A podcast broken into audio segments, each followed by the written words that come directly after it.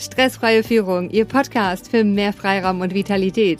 Herzlich willkommen zur Folge 177. Mein Name ist Rebecca Sötebier.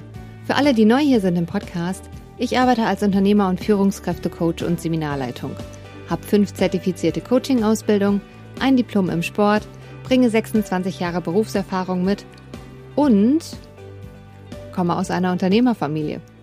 Meine Vision ist es, souveräne Stressbewältigung in jeder Situation möglich zu machen. Ich gebe Ihnen Impulse, um im Alltag und in der Arbeitswelt mehr Selbstbestimmtheit zu erreichen und jede Herausforderung mit einem ganz neuen Grundvertrauen in die eigenen Fähigkeiten anzugehen und mit der nötigen Portion zu würzen. Wenn Sie sich gerne bei mir für die kostenfreien Impulse aus diesem Podcast bedanken möchten und die Vision unterstützen wollen, dann hinterlassen Sie mir einen Satz in der Bewertung, ob bei iTunes oder Spotify. Beides ist sehr wertvoll für mich. Eine Rezension lese ich Ihnen jetzt gerne mal vor von Rabo THZ. Sehr wichtiges und spannendes Thema mit fünf Sternen. Stress ist vor allem in der Führungsebene ein immer häufiger werdendes Problem. Vielen Dank für diesen Podcast. Da kann ich nur sagen, sehr gerne und vielen Dank für diese Rezension. Liebe Hörer, es ist schön, dass wir Zeit zusammen verbringen und in der heutigen Folge uns dem Thema widmen. Unsere Art, das Problem zu sehen, ist das Problem. Starten wir mit dem Impuls. In letzter Zeit war ich mal wieder viel unterwegs und habe das Hörbuch Die sieben Wege zur Effektivität von Stephen R. Covey gehört. Eine klare Buchempfehlung und Hörbuchempfehlung.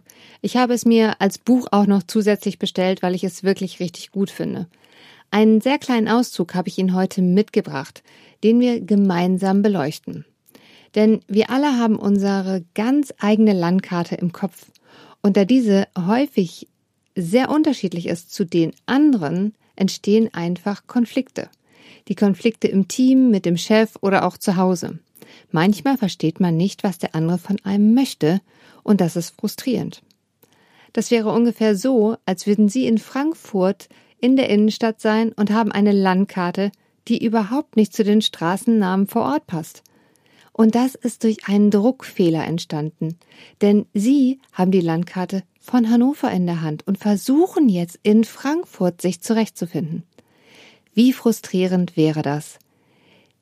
Wie wenig effektiv wären Ihre Bemühungen, an Ihr Ziel zu gelangen?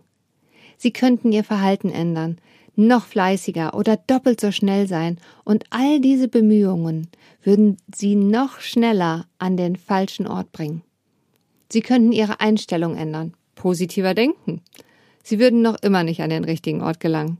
Und vielleicht würde es ihnen dann gar nichts mehr ausmachen, weil ihre Einstellung so positiv ist, dass sie überall glücklich wären. Leider sind sie immer noch verloren. Das grundlegende Problem hat nichts mit ihrem Verhalten oder ihrer Einstellung zu tun. Es hängt damit zusammen, dass sie einen falschen Stadtplan haben. Wenn Sie jetzt den richtigen Plan von Frankfurt haben, dann wird Fleiß wichtig. Wenn Sie unterwegs auf frustrierende Hindernisse treffen, dann kann es wesentlich auf Ihre Einstellung ankommen. Die erste und wichtigste Bedingung ist die Genauigkeit des Stadtplans. Jeder von uns hat viele, viele Arten von Karten im Kopf. Sie lassen sich in zwei Hauptkategorien unterteilen.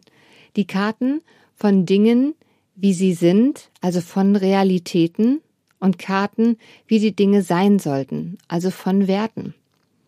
Wir interpretieren alles, was wir erfahren, anhand unserer mentalen Landkarten. Dabei stellen wir ihre Genauigkeit selten in Frage. Meist sind wir uns nicht mehr bewusst, dass wir sie benutzen. Wir nehmen einfach an, dass die Art, wie wir die Dinge sehen, auch die Art ist, wie sie sind oder wie sie sein sollten. Unsere Einstellungen und unser Verhalten erwachsen aus diesen Annahmen. Die Art und Weise, wie wir die Dinge sehen, ist die Quelle unseres Denken und Handelns. Jeder von uns neigt zu dem Glauben, er sehe die Dinge, wie sie sind. Er sei objektiv. Und so ist es leider nicht. Wir sehen die Welt nicht so, wie sie ist, sondern so, wie wir sind oder wie wir sie zu sehen konditioniert sind.